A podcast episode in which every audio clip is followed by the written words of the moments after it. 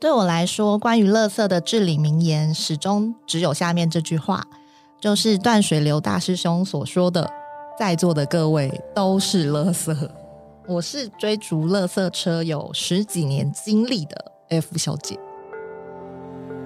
你今天有环保了吗？我是 D 李。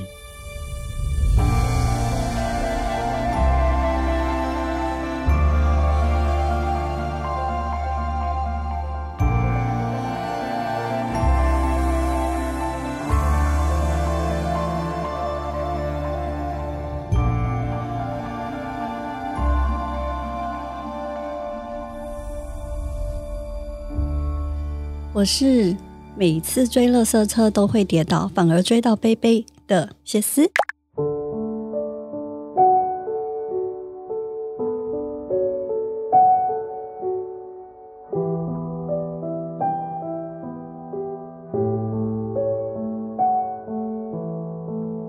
嗨，我是 D 李。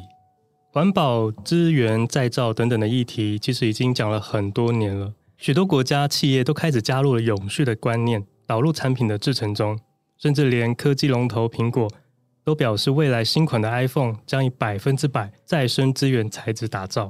而对于我们每天生活小到资源回收这件事情来说，是不是就常常让我们搞不清楚？像是你会不会跟我一样站在塑胶分类的桶子前，想想你这个手上拿的到底是回收还是不可回收？其实这件事情非常的重要。那这个议题我想要聊很久了。今天我们就来从资源回收的这一些观念，以及大家觉得很有意思的资源再造的产品个案来聊聊吧。耶，See ya。好，在一份的环保意见的调查中，有百分之五十四的人觉得最困难环保的部分是改变他们的生活习惯。像我们今天录音，我们就叫了三杯饮料。其实我们的饮料也没有用我们的自己的杯子，其实这个都是一个热色的制造。但是到底这个杯子能不能回收？我们就来做一个简单的开场，就是我们我今天准备了几个题目来考考你们，看你们觉得以下我讲的这个东西是可回收还是不可回收？哦，这么简单哦，只要回答可以或不可以。对，没有错。好好，好，准备好了吗？没有准备啊。好，第一题，吸管是可回收还是不可回收？我们要怎么作答？就就直接讲啊，你们就直接讲。No no，不可以吧？不可回收，对不对？嗯。好，其实它应该是不可回收，可是它也有一个说法是，如果把它捆成一大把的吸管，其实它是可以回收的。但是这还是要看每个地区的规范，但是大部分都是不可回收，没有错。好，那免洗筷？免洗筷？No no，我也觉得不行。对，免洗筷是不能回收的。哎，你们怎么知道免洗筷不能回收？为什么？一种直觉，对，一种直觉。我我记得它是不可回收的啊，但是我忘记它为什么就是不能回收。没错，那有脏污或油渍的塑胶袋呢？不行，不行吧？No No。那陶瓷器呢？陶瓷器、陶器、瓷器是，我我记得也不行。对，不行。那木片的便当盒不行，不行。为什么？它也是有脏的，第一个它有沾到脏污吗？而且它上面好像会有一个防油的薄膜。嗯，对，哇，你们的观念很正确。那它 怎么样？就是如果所有所有的东西有上雾批跟亮批，其实都不能回收啊。没有错。那一般的纸盒、便当盒呢？其实应该是不行，但是他们说是会收的。可是就是要什么冲干净啊，然后但基本上因为它还是有上物批跟亮批。嗯、呃，其实对你刚刚说的没有错，但是现在这个是有收的，对，它会它有收，对对对，它有收。可是其实大部分的你回回收回去的，它能不能再制，这是另外一个问号。对，它是另外一个问号。那但是它就是算是被归类在是可以回收的部分。嗯，那所以现在就会有说，不是只丢纸类，是要丢纸类跟。容器，哎呦呦呦呦！因为容器就是会分，它就是会让你为了不要渗水嘛，会加一些薄膜。对，然后到那个工厂，就像刚刚谢志说的，他会把它拆成两部分。其实这个现在做的还蛮好的。然后在关于这个呢，因为我之前有看了那个台客剧场有拍了一部，就是关于回收的影片，当中里面有提到，台湾一年就用掉了八十亿的纸容器，平均每个人一个月都会用掉二十八个这容器，其实差不多吧，对不对？但是真正被回收的就只有百分之十而已。嗯，然后光一个纸张，台湾大概可以回收六到七次，其实这个标准已经算是世界上的最高标准了。然后再来呢，就是抛弃式的咖啡杯，就像我们今天用的这个，每天的使用量也是非常的高。好，然后再来是一根定数针。你说只有一根，一根定数针，一根订书针应该无法 回收吧？No, no. 对，一根，因为它太小了，没有办法回收。啊、但是如果结成一堆的定数针呢？一堆应该应该可以。那它是被归类在金属？对啊，其实算是非金属。好，那镜子可不可回收？镜子哦，不行，不行吧？因为它背后有那个那个叫什么材质？水银还是什么之类的？对啊，对，其实镜子是不行的，但是镜子它可以被丢在一般垃圾，可是它要把它打碎，然后最好要在包装外面写说这个是有利器，对对对，易碎品，对对对，因为他说有些工作人员会被扎伤。嗯，哦对，可是因为其实我有有一些朋友有反映过，说就是拿碎玻璃去。诶，给回收人员就是丢垃圾的时候给回收人员，但是回收人员不熟，就叫他丢垃圾。对，没有错。可是其实公告好像是说碎玻璃应该是要回收的，就是有点类似，就是公告政府公告的跟实际会有点不一样，对，有点不一样。对，所以这个其实台湾现在这个还是有点混乱，对不对？嗯。其实有些东西是蛮混乱的。真的。我今天加问一个问题哈，嗯，我们今天就是每个人都有一杯手摇饮嘛？对。那这一杯手摇饮里面含了就是三个部分。对。就是你们通常在丢垃圾的时候会怎么样回收呢？我会把吸管丢在一般的垃圾里面，然后上面这个膜也会把它丢在一般垃圾，然后里面的杯子会清洗干净以后再丢之类回收。嗯，我也是，因为我们现在一般没有分容器跟纸类。嗯因为通常很多人他们是不会把那个薄膜跟吸管就是丢掉的。对，其实要把它拆开。对，因为。因为我有看到那个影片，真的，你知道他背后在做这些分类的人员有非常就是有多辛苦。我都会猜。对，他们真的很可怜，因为他们说像日本就是有把这些回收的东西分得很细，所以后后续的人员他们的处理比较快。可是台湾没有，台湾就是很多都甚至就是丢一般跟回收两个桶类，但是回收有很多里面。他们就要慢慢的去区分，然后一一天大概就是一个人也就八小时，然后只有五个人在弄全部的热热色量，所以他们其实基本上都是非常的辛苦。对啊，而且其实我就之前丢垃圾，因为很久很久以前就是。不知道的时候，的确会不知道纸类跟纸容器是要分开，要分开。对，所以后来我有曾经有一次丢垃圾，他就跟我说这两个要分开，所以这在这之后我就都分开了。对，可是，一般的丢垃圾，它其实还是没有做这样子的区分。我们的热圾桶就是还是分类的蛮少的。对，可是如果你自己有去。追乐色车的话，对对，大概大概就会知道，因为像我，哦、所以你们他他会他会叫你分开，是不是？对对，我是追乐色车的人。哦、OK OK。因为基本上来讲的话，我会把这个纸杯，因为它其实有务必或什么，其实我会把它跟塑胶放在一起。哦，你们那边是这样的。对，然后再来是纸类，因为他们其实收的东西是，如果是一般垃圾车的话，就是塑胶、嗯哼，纸类，然后塑胶袋，嗯。然后，比如说你的一些厨余类，对、嗯，然后跟一些玻璃或是什么，像是废铁啊这些，我会另外再包一包给他们，问他们说，就直接问他们说，哎，这些你们要放在哪里？嗯，那他们就会另外就是拿到另外一边去收放。嗯哼，对，所以其实如果说你自己有在追垃圾车的话，然后跟清洁人员保持良好的关系，他们都会告诉你的。其实这样也是不错啦，就是专门有在。可以现场告诉你什么该收，什么不该收，嗯，总比自己大家在那边乱丢的好，这可能是会更好的方式。好，那我们继续哦。那邮票，邮票它也是有膜啊，对啊，所以它是可回收还是不可回收？No No，应该不行吧？对，它是不行回收的。加上面印刷，对，那便利贴呢？就是平常那那个便利贴的那个纸，便利贴它后面是有胶的。所以是可回收还是不可回收？我觉得不行。有胶不行吗？我觉得有胶不行。那我们这集还要问吗？你们跟媒体都答对啊，这有什么好问？我想说，哎、欸，你们应该会都不知道吧？我准备这些，我想说我也太厉害了，这些我平常都不知道的东西，结果你们都答对啊。因为我有在追乐色车。好，我跟你讲，便利贴的背后有特殊的胶，所以它属于复合材质，因此无法被回收。可是像我们刚刚说的饮料杯，它其实也是复合材质，可是因为现在有机器可以做到让它。呃，好像借由它，是是对对，它有一个密度的处理，就是它可以把它区分开。所以我们里面那个胶，甚至它可以做成就是一般的那种木质地板，就是它这些塑胶的，它可以做很多东西。然后这个纸类可以做很多的回收，所以因为有这样的技术才可以。那一般那种胶啊，或者是有雾批，或者是有那个表背嘛？那种都不行。就是一个尝试女孩，很厉害。好，那再来，我就是一个追垃圾车的女孩。那之前的我们的旧的发票。就之前那个长形的那种旧的发票，是不是可以回收？这一题有点难呢，好难哦。我觉得好险，终于有一题。我觉得 no no 长形的，因为我觉得它还是有油墨。我觉得它好像可以，不行的是新的吧？不行的，新的是绝对不行啊！答对，没有是你答对，我 是我答对，我说他，它是可以回收的，对，但是新型的是不行的，因为新型的是。它有那个附，就是那个叫什么感应，嗯，那个不是一般纸类可以的，因为它为了达到了防水、防油、防热、防塑等效果，所以它多加了一个防水层，至少有四种的化学材质，所以它是不能被回收的。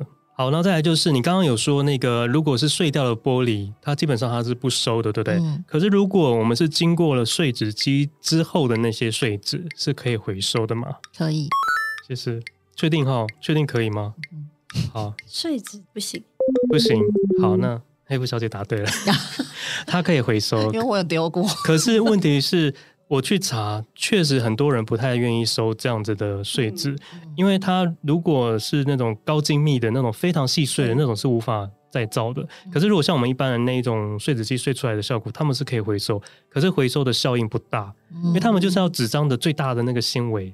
所以你把它切碎以后，其实它的效果是很差的，那回收价值就会变得很低。所以国外有一批人，他们就会发起说，尽量让自己的纸不要经过碎纸机。哦，其实是啊，嗯、因为你我刚才思考的逻辑是说，因为你纸张再造，你一定是要越大面积，其实是越好。哎，可是我在想，而且越干净是啊是啊，你的回收才会好。那你碎纸机说起来，你好像是可以回收，可是你送到垃圾场之后，对，如果你又就被当成垃圾在那边去，你回收的意义到底是什么？对啊，所以我的问号是这一点。它的价值性的确比较低，可是它还是可以回收。但我有在想说，其实他们送到他们的那个纸张的那个再造厂里面，它不是也是把它搅烂吗？所以它把它用的碎纸搅烂的状态不一样，不一样，那个纤维纤维也不太一样。嗯，而且你，我觉得回收就是那种碎纸机碎过的东西，就是你还是要再整理。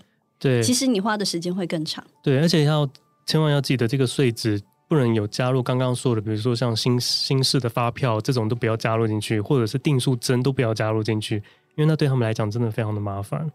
好，那再来就是保丽龙跟发泡棉是可回收还是不可回收呢？可以，确定？确定。它有收，可是能不能再制再造？我觉得这是一个问题。啊、对，好，那没有错。保丽龙是可以回收的，而且它跟我的想象不太一样，嗯、因为它是非常好的回收的材料，因为它本身就是一个聚苯乙烯发泡制成的产品，所以它是一个无色透明的热塑料的一个材质。那它非常可以做资源再造的一个部分。哦，是哦，嗯嗯，所以它反而是一个很好。我以前以为保丽龙是不好的东西，我也以为，后来发现，哎，它其实是一个很好，大家很愿意回收的商品。嗯、好，然后再来就是保温杯，我们最环保的保温杯到底可回收还是不可回收呢？觉得不行，保温杯哦，这是最后一题了，不行，不行，对不对？对，好，其实它大部分的答案是不行的，可是那个新北有收。真假的，对，他们就愿意自己处理，因为他可能要把里面的，因为他们其实这种复合材质，他们都必须要把它拆解，他可能愿意拆解成里面的那个金属的部分拿来回收，嗯、所以他们应该是有特别的能力，但是大部分是不回收的。那除此之外，就是刚刚说的一些复合材质，像是安全帽、行李箱这类的，都是要看每一个地方的规定。都是不一样的，嗯，但目前台北市都是可以收的，嗯，好，那我们刚刚就问了这些问题，就是大家可以有一些会跟我们理想想象中的会不太一样，就跟我们认知不太一样。其实回收这个议题，我一直想做，是因为我我常常也觉得说有这个热色，我想要做回收，但我都不知道它到底是属于该回收还是不该回收。那最多的困扰就是在塑胶这个类别，我不知道你们会不会有这样的困扰。你说有很多很多不同的塑胶材质吗？你不知道到底什么塑胶是可以回收，什么不能回收。哦、的确是，的确是。那针对这个塑胶，我有找了一些资料，要来好好介绍一下塑胶的种类喽。我们可以先睡一觉吗？好 好笑。好，因为塑胶其实我们可以看它背后，就是我这边找到的是它有一个 logo，就是它可能是四个箭头或者是三个箭头的回收标志。那基本上就代表有这个标志，就它可以回收。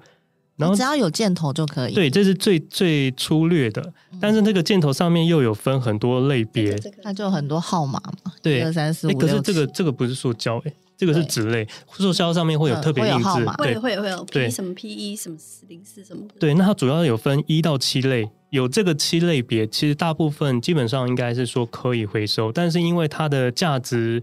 使用率的高低的关系，有的地方是不愿意收的。那它其中有几个类别是大家很愿意去收，它比较有回收价值的，像保特瓶。对，那你们对于生活当中的这些回收有没有什么样遇到什么样的问题？我我有一些就是一直觉得很困扰的事情，嗯，就是那但你们可能没有在就是没有在煮东西，所以你们可能这方面困扰没有那么多。像我之前就有一阵子就是有一点想说，哎，大家来在家里煮一些东西，所以就会买一些。瓶瓶罐罐的酱料，那些瓶瓶罐罐都是玻璃瓶嘛。嗯。可是呢，因为你也知道，我们家就两个人，就是我们吃的很次数没有那么频繁。嗯。然后有一些东西，就是像酱油什么，它可能一两年就过期了。然后过期你就不会再吃它。然后，但是我里面还有七成的那个酱料。对。然后我如果要回收它，我是不是要把那个酱料倒掉？会啊会啊，那就那不能放厨余哦。但是不行放厨余吗？不行不行不行，因为它其实为什么你不吃的坏掉的东西你要给猪吃？因为我吃素，我也不吃猪。没有，这是一种爱护动物的 概念，所以应该没有。一般来讲都是把它倒掉，然后把里面玻璃瓶洗完。但是我个人就会觉得倒掉很污染水源呢。因为如果我真的就是这样子整瓶倒掉，不会觉得很污染水源，所以我就一直放在那里没有处理，我不知道怎么处理它。哎，我真的很想知道那个东西要倒 倒去哪里。我跟你讲，这就是你之前说的，只要有人类的地方就是一个污染。对啊，人类就是垃圾的来源呢。人活着就是在污染。对，没错。是啊。因为我刚刚前面说那些那些塑胶，虽然它有分很多类别，很多都可以回收，可是真正被回收再运用的非常的少。所以大家都还是希望能够减速，就是让你的塑料真的是减少再减少，这才是最好的方式。除了减速之外呢，其实不止吧，很多东西都要减少吧。因为其实你用的东西越多的话，其实你制造垃圾就越多啊。没有错。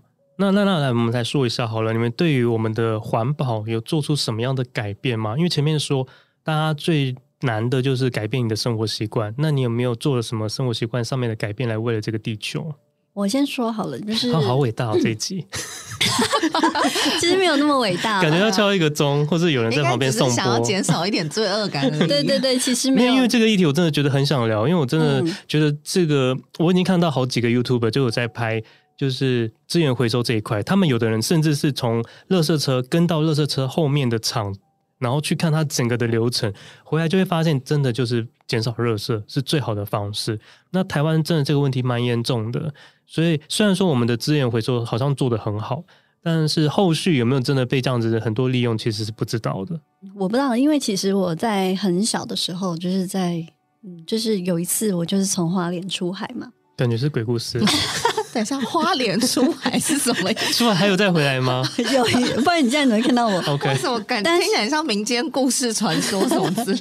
我从花莲出海。嗯，好，花莲出海。对，然后就是，嗯，就是我们会往回看，就是在海海上的时候往回看。嗯。然后你就会发现，说在那花莲清水断崖旁边，其实就是一个垃圾场。对。然后你就看到大概有五层楼，不可能不止，就是很高的山壁上全部都是垃圾。哦，这很像那个齐柏林之前拍的空拍，对，对对，有些前面很美的山壁，可是后面其实整片都是掩埋。对，全部都是垃圾。然后你就会看到哦，在海上，你就会想说这么漂亮的美景，然后你就看到那个垃圾的那个塑红白塑胶袋在那边飞舞，而且可能有些垃圾是已经被压成一块一块放在海底了。对，然后就是有什么机车挂在那上面啊，然后各式各样的垃圾，嗯、那时候就觉得其实还蛮震惊的，因为我们那一趟其实是一个呃环海洋海洋环保之旅嘛。那我们看完了之后，就是回来都到海边捡垃圾，之前我们没有去捡过，其实你在海边你捡到的东西，其实真的还蛮离奇的。就是对，我们之前有去净滩，而且我们三个人还一起去的，真的耶！对对对对，就是你会真的是。心里就一边捡一边想说：“哇，天哪，这个我们真的也太会制造垃圾了吧！而且在无所不在，然后还会飘飘。对，我们这边很多捡到的是简体字的垃圾，嗯，因为可能我们的飘过去，他们的飘过来，对，可以飘到那么远。你看那中间垃圾上的交流，对，所以中间的鱼类或者是一些海鲜，他们是不是？就是也不是海鲜呐，啊，就是 鱼类整个就变成 我吃素，各位我吃素，没有，我是说中间有一些生物，有一些生物，它可能就会吃下这些塑胶，然后再到你们的口中，可能你们就已经吃掉了一部分的一些塑胶塑料。对，可能吧。我快我快笑死！还还没 被抓起来就变海鲜。嗯，那个小朋友们，这是错误的示范。鱼类就是鱼类。原来在他的心里，这些鱼全部都是海鲜。嗯、没错，虽然他不吃，但还是把他们看成海鲜。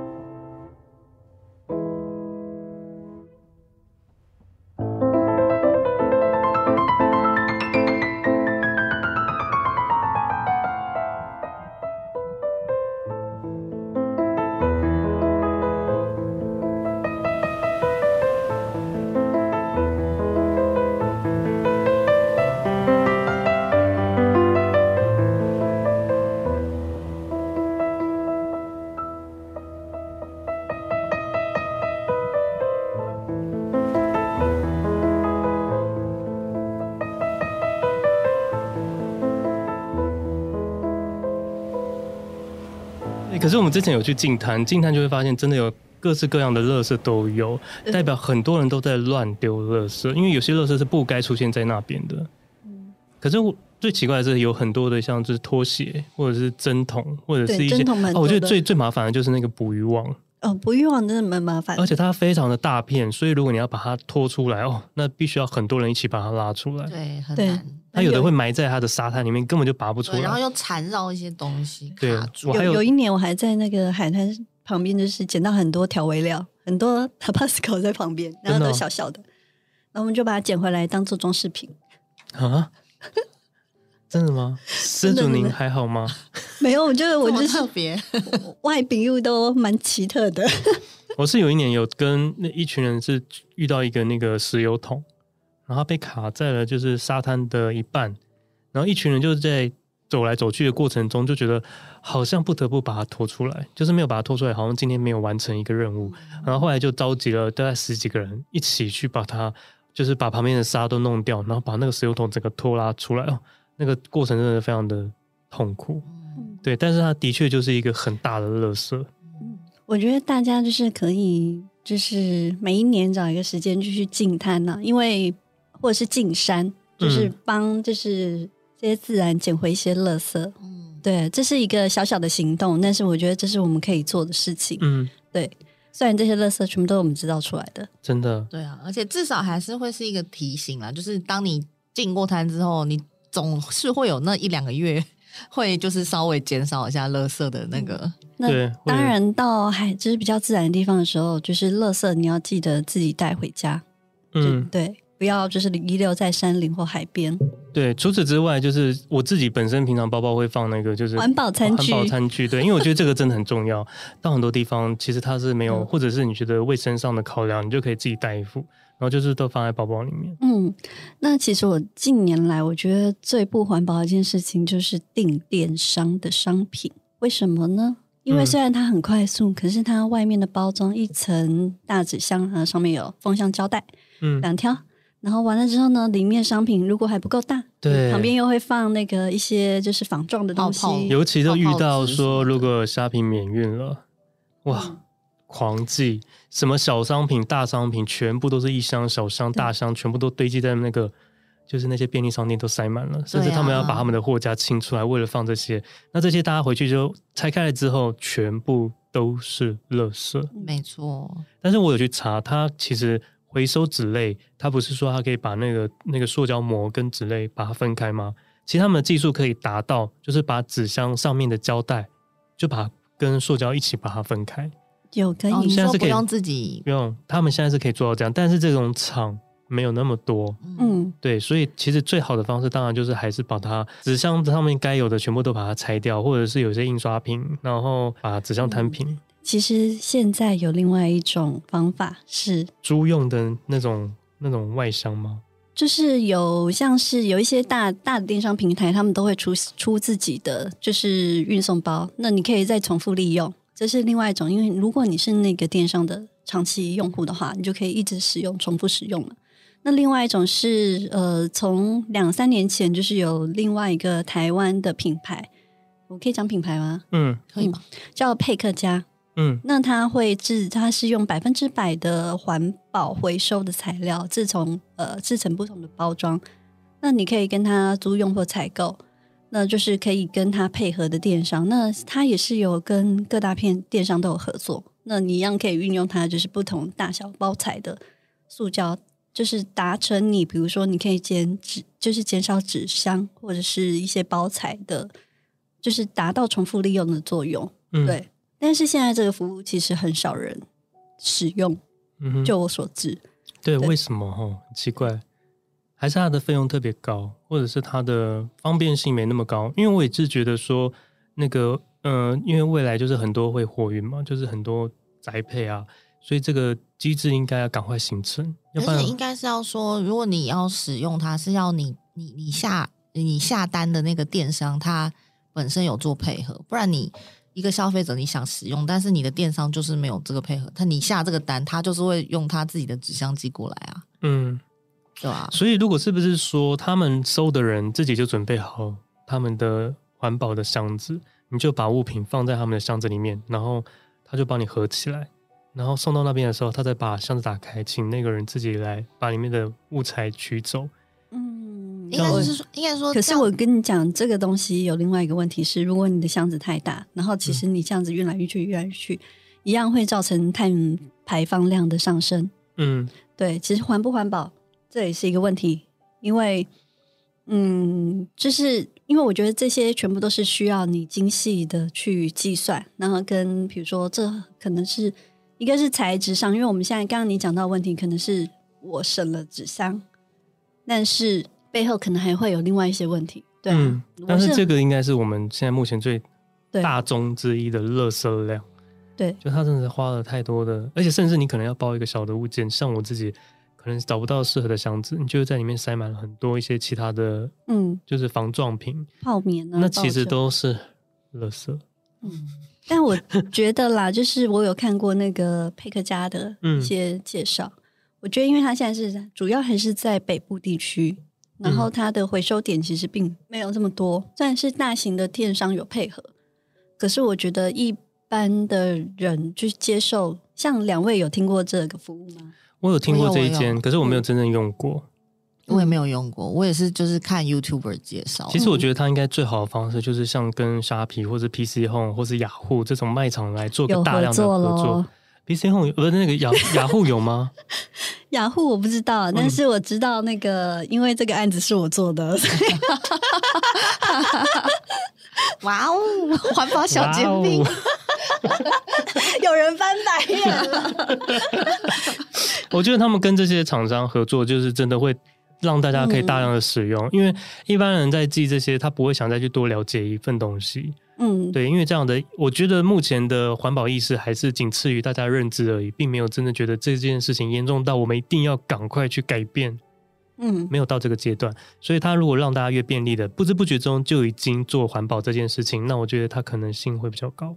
你们这边有没有要谈？就是有觉得有一些不错的？我我这边的话是案例。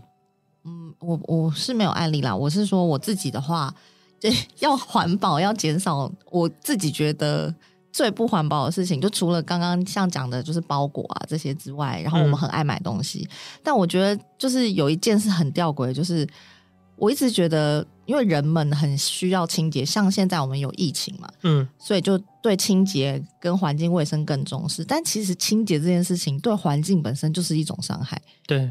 我觉得这是非常吊诡的，就是这是很两件很矛盾的事情，所以我就是会对清洁的用品会稍微的比较想要去用稍微环保一点，或者是比较天然天然的成分。嗯，对，所以像我如果是清洁家里的东西，我就会用那个橄榄油的黑肥皂。嗯，对，知道，对，它是百分之百橄榄油，可是有效吗？哎、欸，我觉得它很有用，它很有用，它比很多清洁剂都还还有用。嗯，对，它的去污跟去油的能力很强，嗯，就是法国品牌吗？没错。有送赠有送赠品吗？现在订购有送赠品吗？是没有了，可以帮我们拿到一点优惠吗？我们可以谈团购哦。对，然后但我觉得它就真的很好用，然后。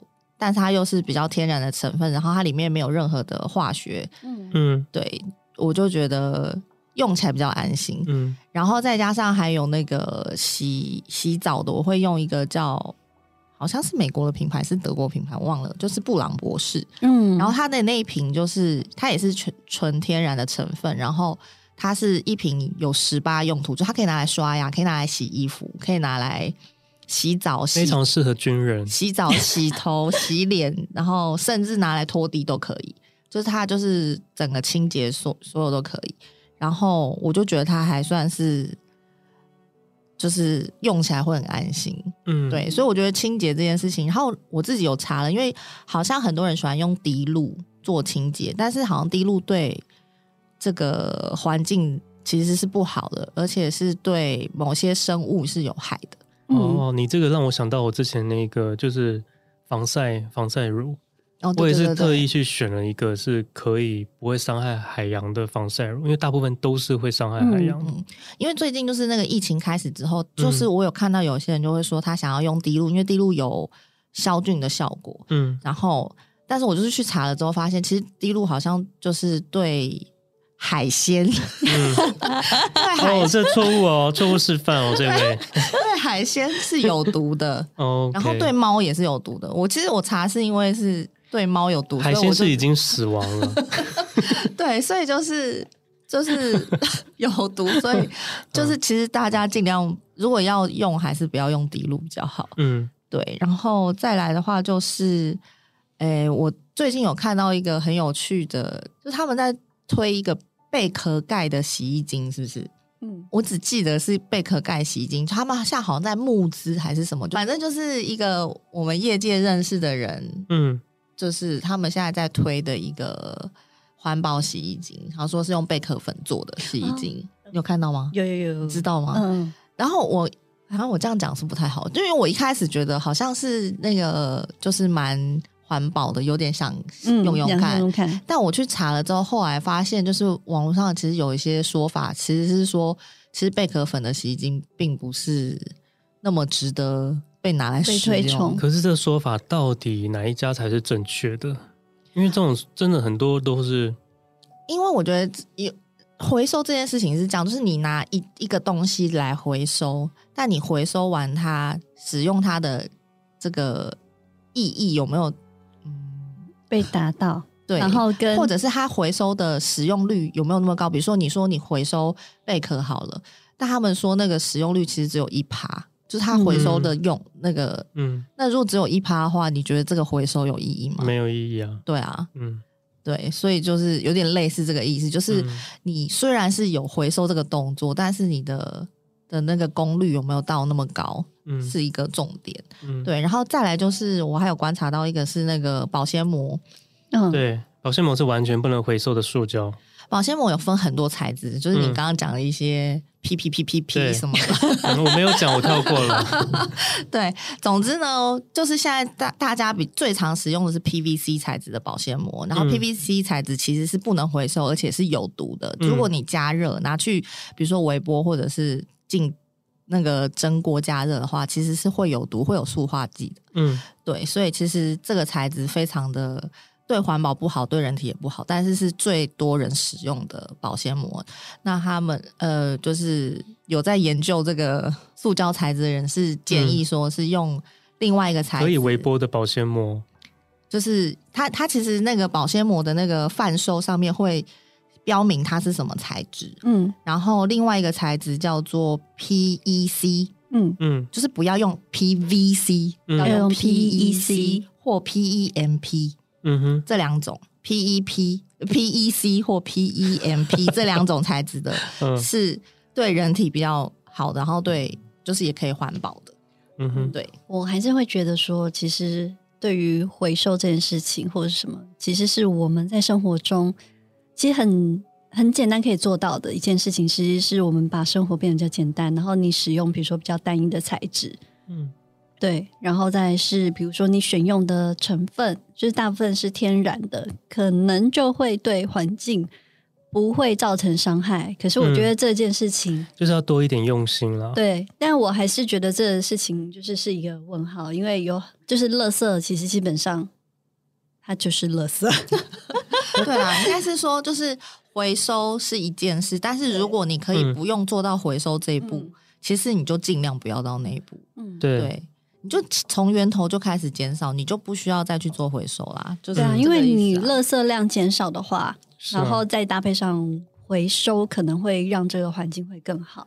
对。但因为如果一直讲说要回收要回收，其实这件事情是，嗯，我觉得在那个整体的量，就是垃圾量上面还是，就还是大的嘛。然后再加上你回收之后，嗯、其实你还是要透过很多的功率或功法，就是去。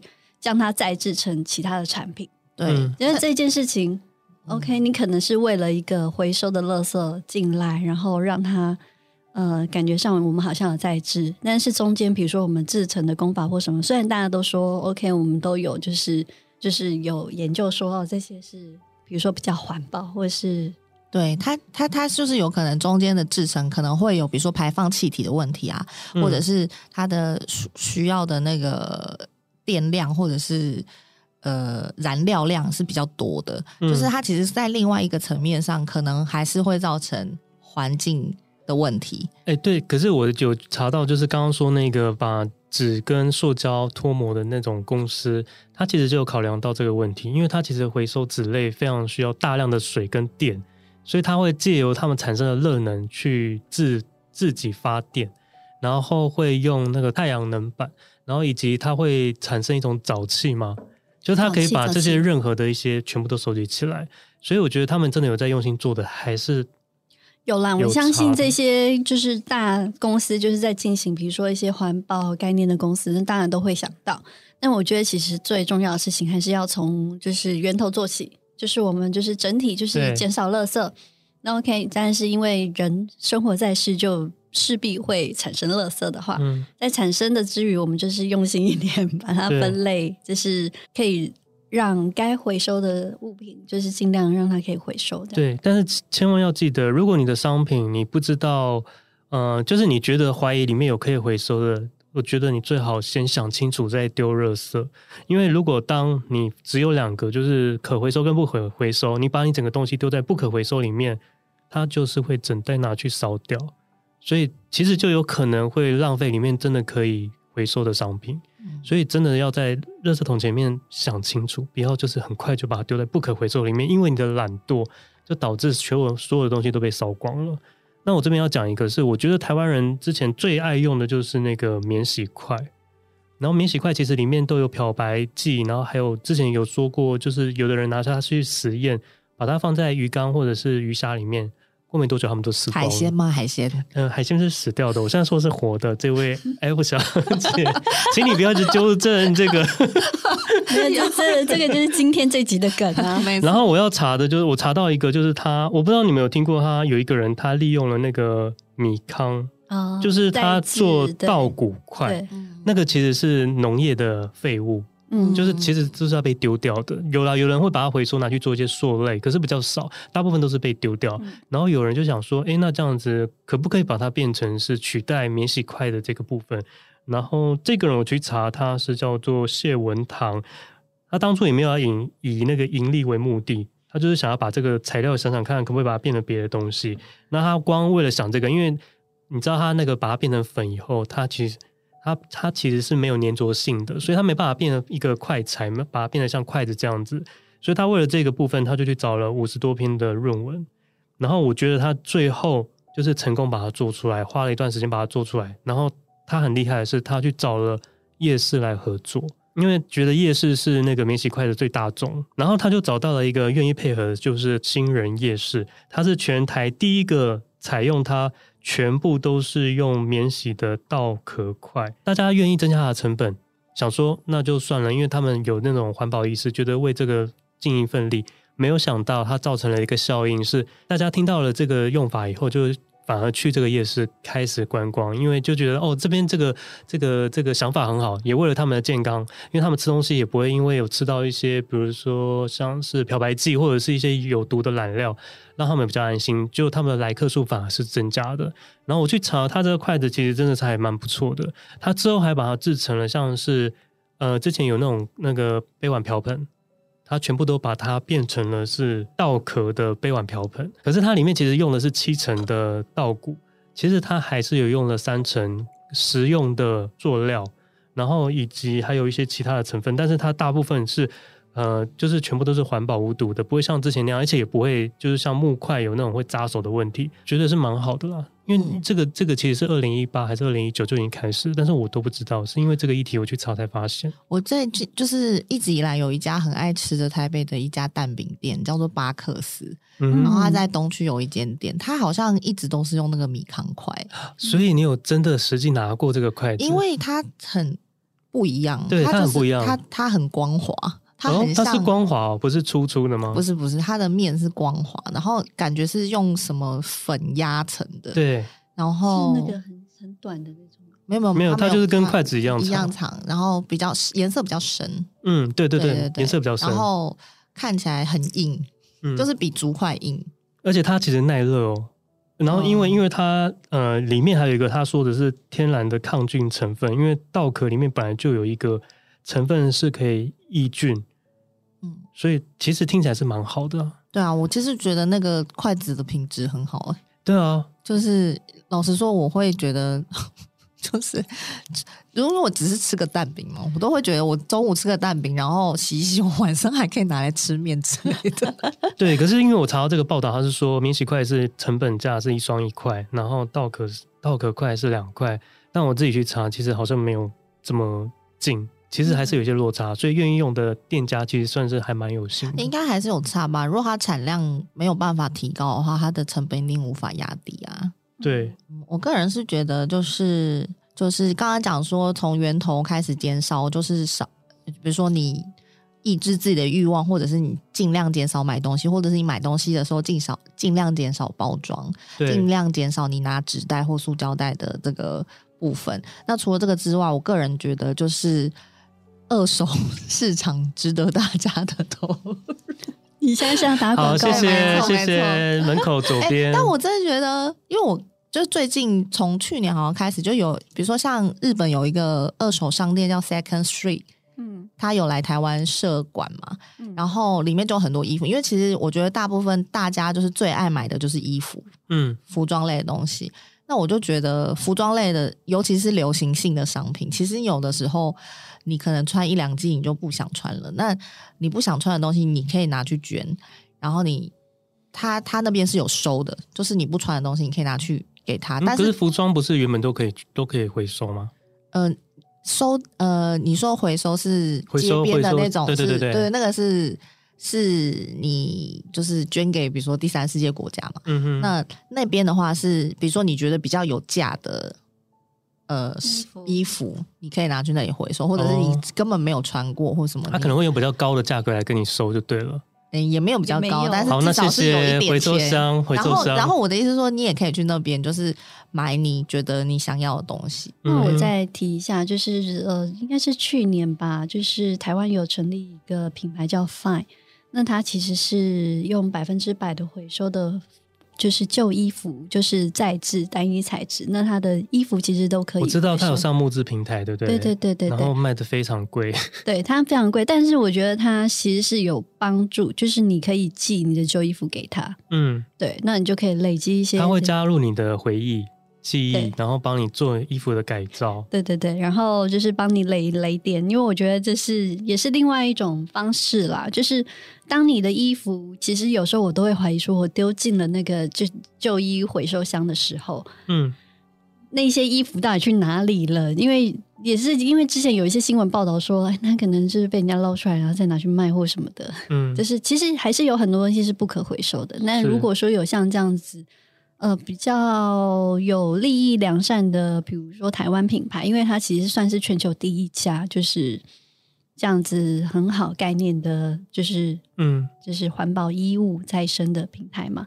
那我觉得我们也可以支持一下。嗯，对，没错。其实我真的觉得很多的企业都有慢慢的有这样的意识抬头。然后我这边有查到，就是德国政府之前在一九九三年很早之前就已经。有一个法令规定，就是要求制造商要负责回收自家的产品包装，否则他们要加重他们的税率，然后就会导致他们有做一些一些回收的机制，以及就是有些国家会在那个咖啡店，他让你租用那个杯子，如果你是用像我们现在的这种，现在那个有一些也有这种，也有这种机制，台湾有一些那个。观光景点像大道城就有啊。对，我跟你讲，这个就是要把它的价格加高。嗯、如果今天买这一杯，然后你不用自用杯子，我就要加你二十块，就加上去。我明天就带杯子。我觉得真的就是这样子，人就是就是有点违犯贱。你一定要把它加高，然后他才会不用。所以我觉得就是很多的做法都可以慢慢，就是你觉得这件事情很严重，你就会开始试试着去了解这方面的一些资讯。慢慢的从自己开始做起，我觉得那种感觉会很很棒，跟吃素一样。但加高那个就会有另外一个问题，它那个那个问题会很像赎罪券，就是有钱的人就可以挥霍。但是它至少可以让大众的人不愿意花这个钱而自带杯子去装，你就外带品。那就变成就是，因为其实造成世界污染的人就是有钱的人嘛。那那 怎么办呢？因为因为这个杯子的 使用量真的实在太高了。因为像我们公司自己就规定，中午的用餐绝对不用，就是免洗餐具，全部都、哦、对，嗯、就是都不用。就是他从嗯、呃，好像前年吧就已经开始规定了，甚至连星巴克，我们公司里面的星巴克都不能用外带杯，全部都是大家都要拿他自己的就是杯子去杯子去装。我觉得这个感觉很好，甚至你连装便当你都要自己拿饭盒，所以每个人都开始在团购饭盒。然后刚开始就觉得非常的不方便，可是说真的，这样几年下来，我觉得，嗯，好啦，蛮蛮好的，这感觉是蛮好的。饮料也是，去买饮料啊或者什么，你全部都要自己带，你自己要加热，你就要自己用可以加热的一些一些装装成的那个器具。所以我觉得就是看你愿不愿意去做而已啦。好啦，我觉得今天就是想要传达说，这个环保的意识真的很重要。那希望听过的人今天。就可以开始跟着我们一起做。我们等下就马上把这个饮料杯丢到窗外，然后那个钓具海鲜们，对，海鲜就被毒死。没错。好了，那今天就到这边。那下一次我们会有一个更有趣的话题是什么呢？请下一集我们继续空中再见喽。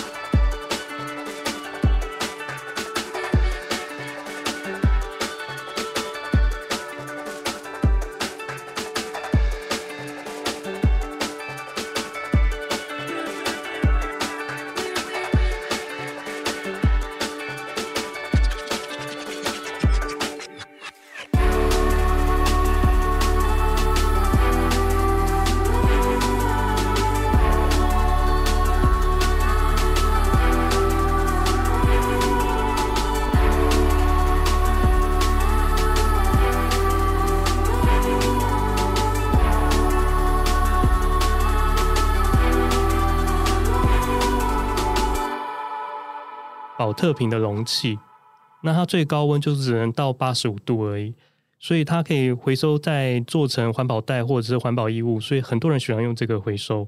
那再来第二类别是，这样会不会很 boring 啊？蛮 boring 的，那怎么办？等下，那我想一下，我想一下，我要怎么讲？好，那刚刚介绍那么多，什么什么意思？